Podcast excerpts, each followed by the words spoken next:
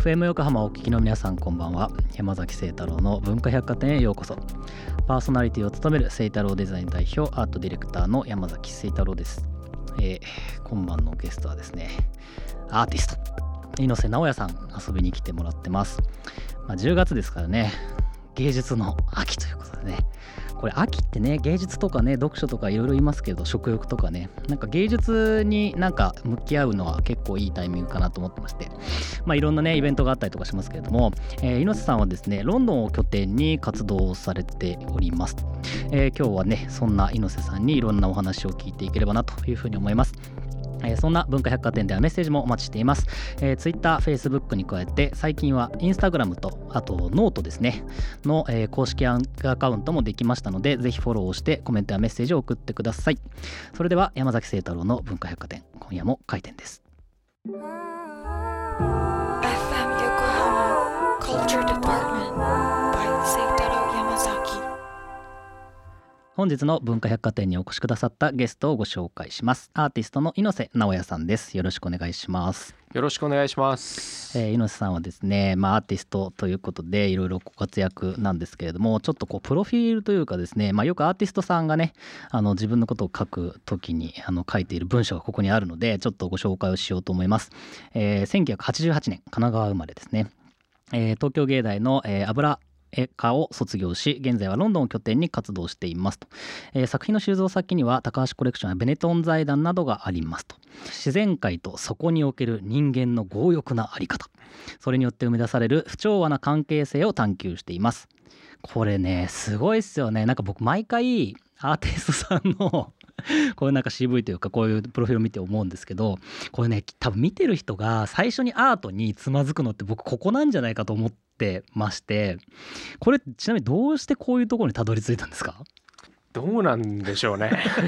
でもみんななんかあるじゃないですか当たり前ですけど。みんなそうなんですよね。ねえ多分僕も、うんあの同じような考えだったと思うんですよね。えなんかいろんな方のそのそれこそ CV とかを見て、なんかめちゃくちゃ難しいぞみえはいいたな。はい、でもねなんかこれがあるからアートの箔画みたいな話もあると思ってますし。多分ええ。でこれがあるから紐解けていくと本当にまあアートって面白いなってやっぱなるじゃないですか。そうですね。なんだけどここね結構障壁だな初めての人にはって僕よく思ってるんですけど、ね、直しますかね？いやいやいやそんなことないです、えー、猪瀬さん今ロンドンを拠点に活動されてますね。ちなみになんでロンドンを選ばれたんですか？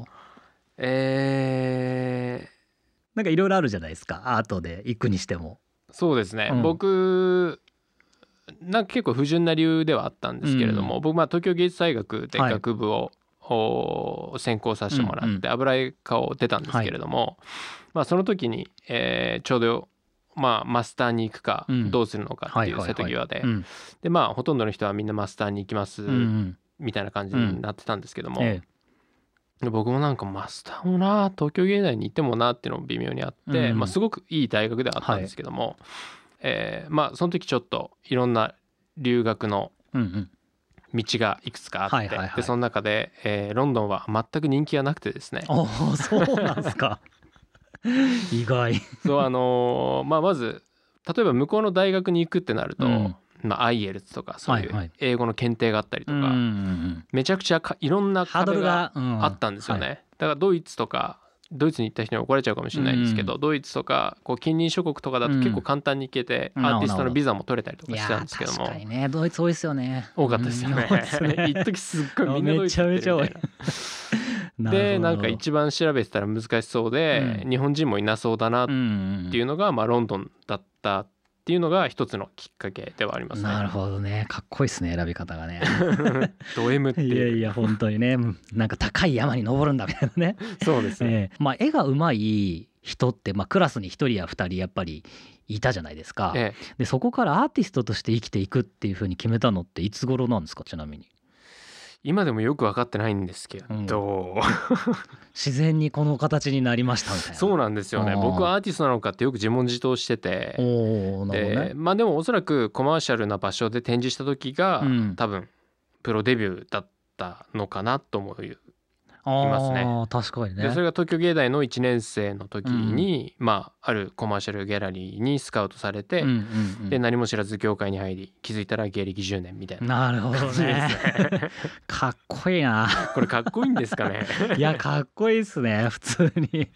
どうなんだろう。いやーなかなか真似できないと思いますけどね。運ですね。いやいやいや。ちなみにこれ絵を描くって今どういう存在というかどうどういうふうに位置づけられてます？これはめちゃくちゃ難しいですね、うん。プロであるという感覚はあって、うんで鑑賞者が面白いねって言ってもらえることが今はかなり大切なんのはうん 大切なんですが、えアートシーンの波にのにちゃんと乗れているかとかえうんうん。考えたり、うん。でもその隙間にパーソナルこうパーソナルなものがあったり、うん、なるほどね。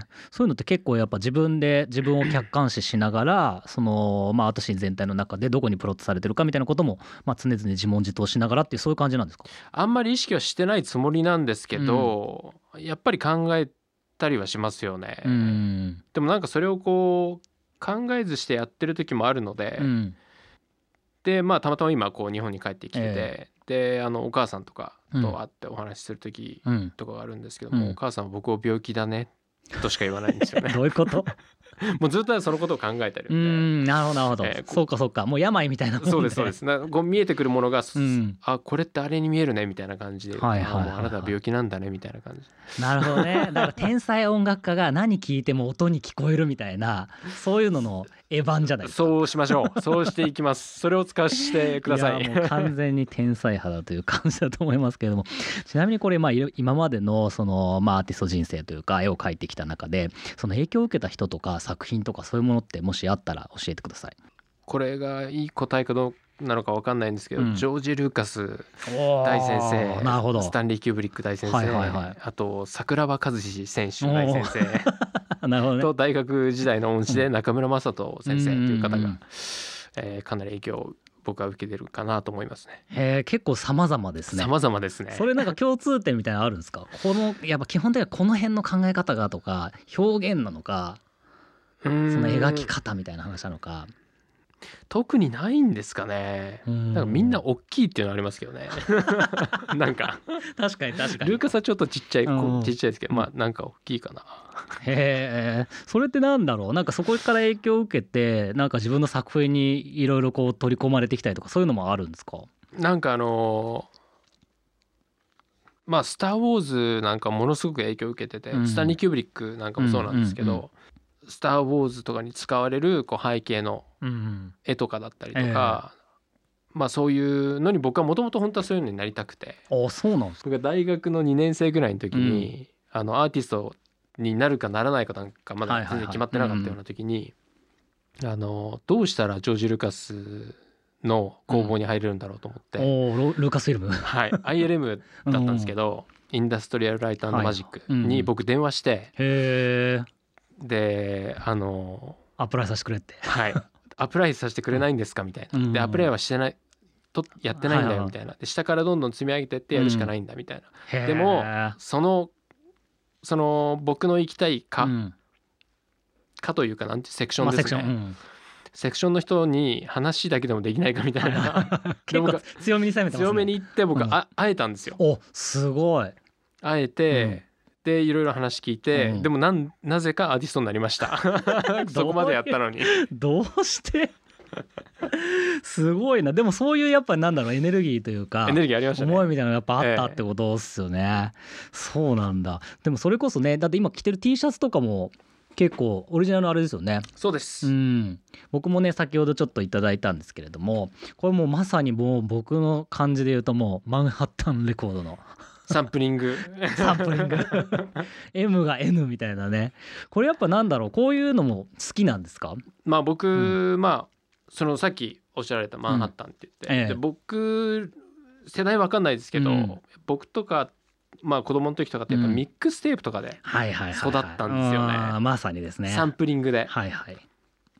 で1個のトラック、うん。リディム。うんの中でいろんな人が自由に歌う、はいはい。でそのリディムを作った人がすごいみたいな,、んなんかそういうのがアートでもできないもんかなと。なるほど。うん。いつも思っていて。なるほど。超いいっすね。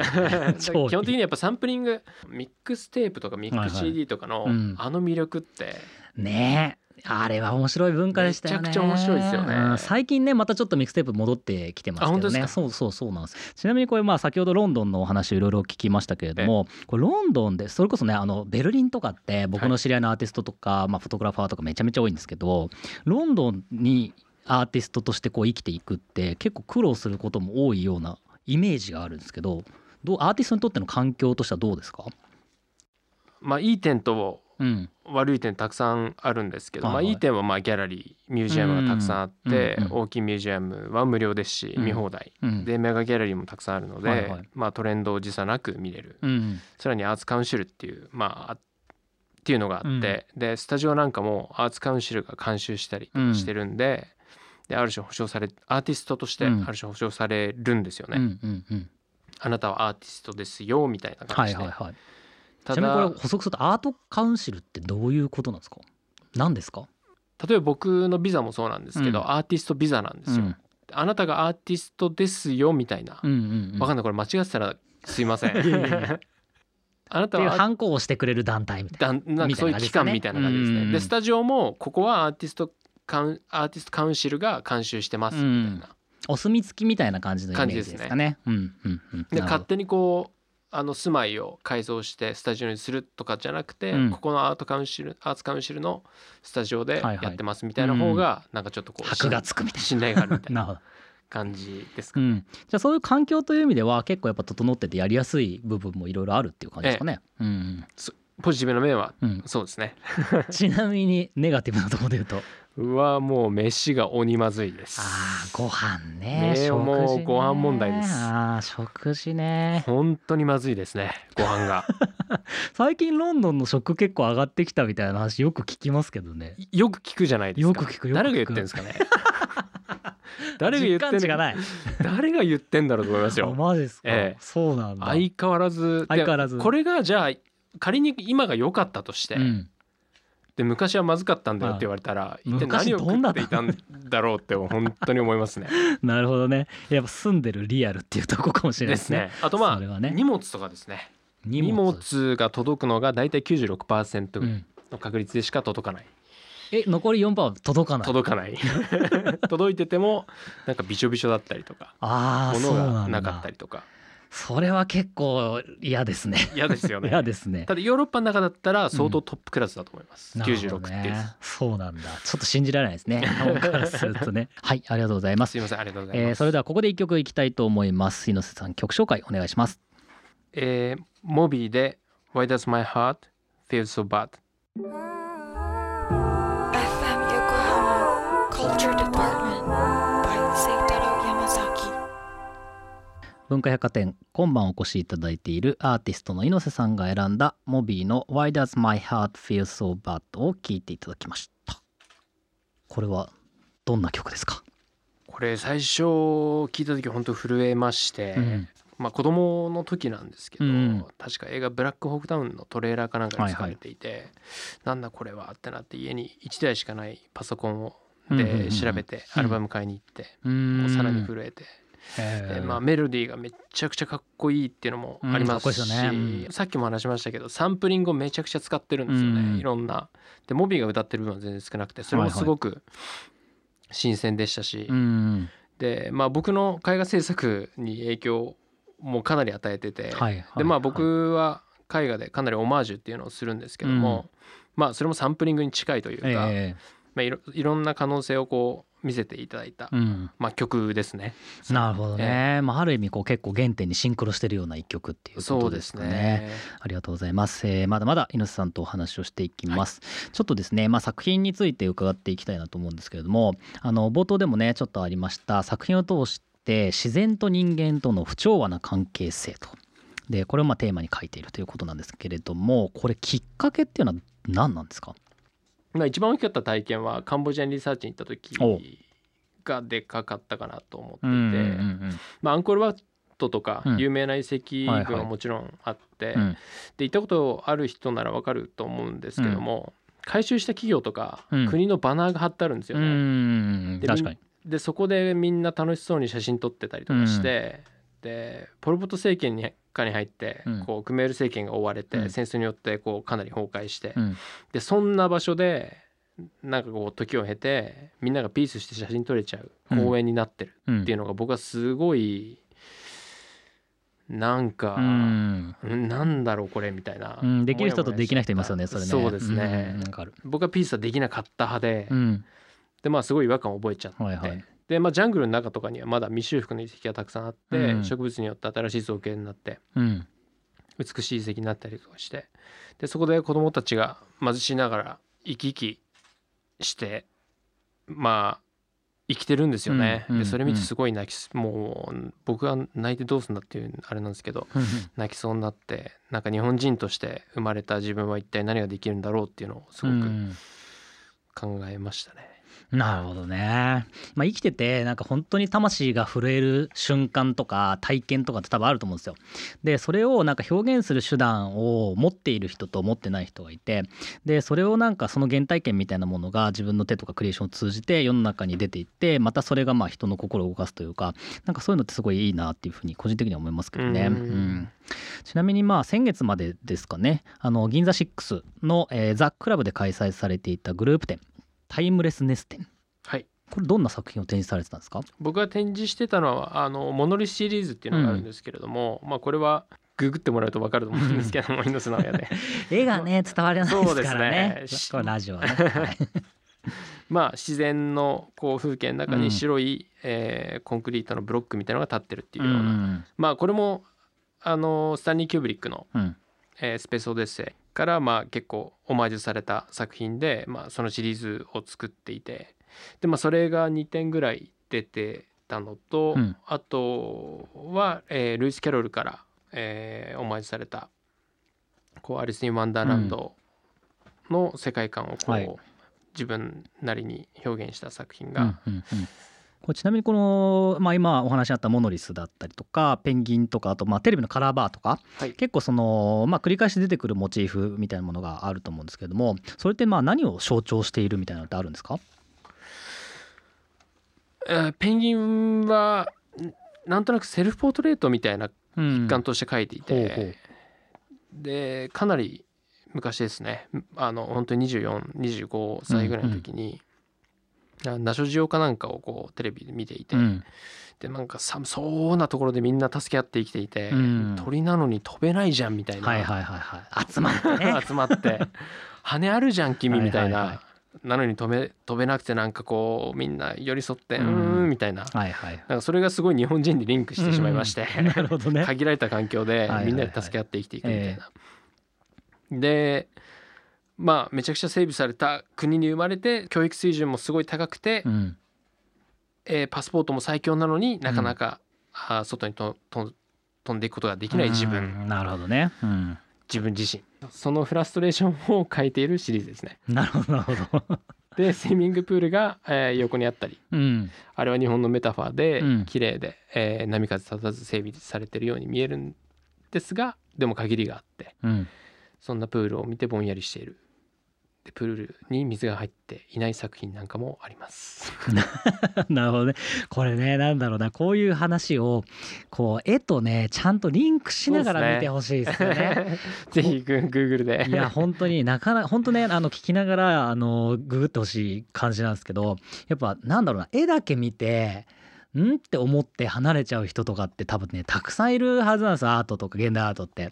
でも本当にねその頭脳の部分とその視覚の部分がこうマッチした時にほわーってなる体験がねなんかやっぱ醍醐味だなと思ったりとかするんでう。んなんかぜひね皆さんも見ていただきたいなというふうに思いますけれどもちなみにこれまあ今日もまあオマージュだったりとかいろいろこうなんだろう作風についてお話を伺ってますけれどもこの作風にたどり着いたのって結構早めですか？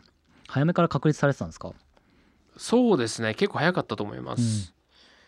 僕の父がですね、えつぶらやプロで働いていて、おおでウルトラセブンウルトラマのンですね。はい。ウルトラセブうん。ンですね、うん。の撮影をしていたりして、へえアイスラッガーですね。アイスラッカーです。でまあそういう資料とかあの SF の資料とか HR ギーガーの画集とか。はい。なそういうのをなんかこう家に絵本みたいな感じであの散らばってうん。てそれをこう真似して書いてたら知らない間になんかちょっと上手になっちゃったりして、うん。なるほどね。そうかじゃあ本当にもう育っていく中で作風っていうものがこうなんだろうすりすり込まれていったっていうとあれですけそうすね。そういう感じにちょっと近いんですかね。ちなみにこれ作品を作る時というか書く時その例えば見る人とかあとまあ購入される方だったりとか結構意識して作られてます？うんいや意識というかもう感謝しかないですよね。感謝うん。本当に。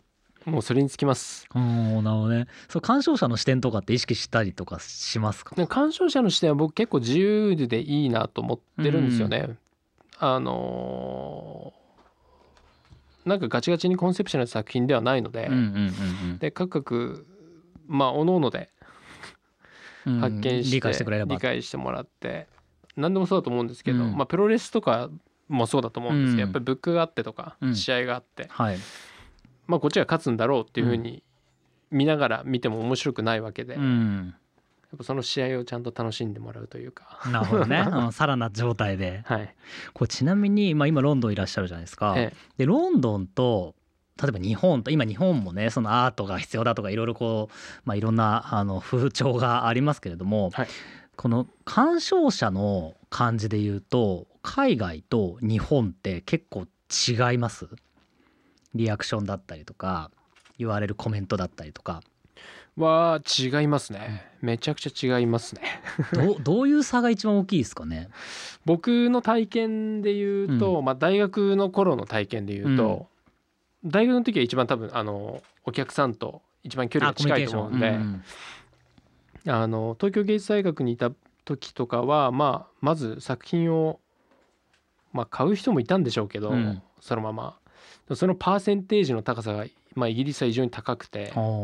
であと大学側がちゃんとコレクターをアテンドしたりとか、なるほどね、うんあとこう学生たちが勝手になんかやってるショーでも急になんかまあその辺のおばちゃんおじちゃんがぶっとフラッとやってきて、うん。この絵欲しいみたいな。こととかが普通に起こり、りうる、うんはいはい、まあ、文化に根付いてるというか。なるほどね。やっぱ買うっていう行為までつながってるってことですかがってますね。ね日本はそこまでまだ行ってないですもんねそうですね。明らかに、うん。良くなってきてるのかな、うんまあそれは変えていかなきゃというか、まあ、変わっていくといいなというところかもしれないですけどもね。そういう買っていく方々ってなんだろうどういう感じで買っていくんですか？例えばそのアートがずっと好きでなんか全部コンセプトとかコンテクストも全部分かっていて買うみたいなノリなのかそえ。えれともなんか例えばじゃあ僕らがジャケ買いみたいなノリであこれ好きだわちょっと欲しいわみたいな感じで買っていくのか。まさにもうその回両方ですね、うーんなるほどね。ジャケ買いする人ももちろんいますし、うんまあ、コンセプトとかそういうのばもうぐちゃぐちゃ分かって買っていく人もいるでしょうしなるほどね。でも本当マーケットというか市場としてやっぱり成熟しているというか成立しているっていう感じですよね。そうですねなるほどありがとうございます。えー、猪瀬さんには来週もお付き合いいただきますのでまたいろいろなお話を聞かせてください。本日はありがとうございました。ありがとうございました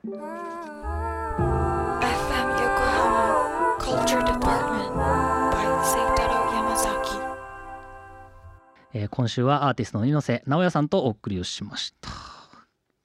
めちゃめちゃちゃんと喋る人でしたね。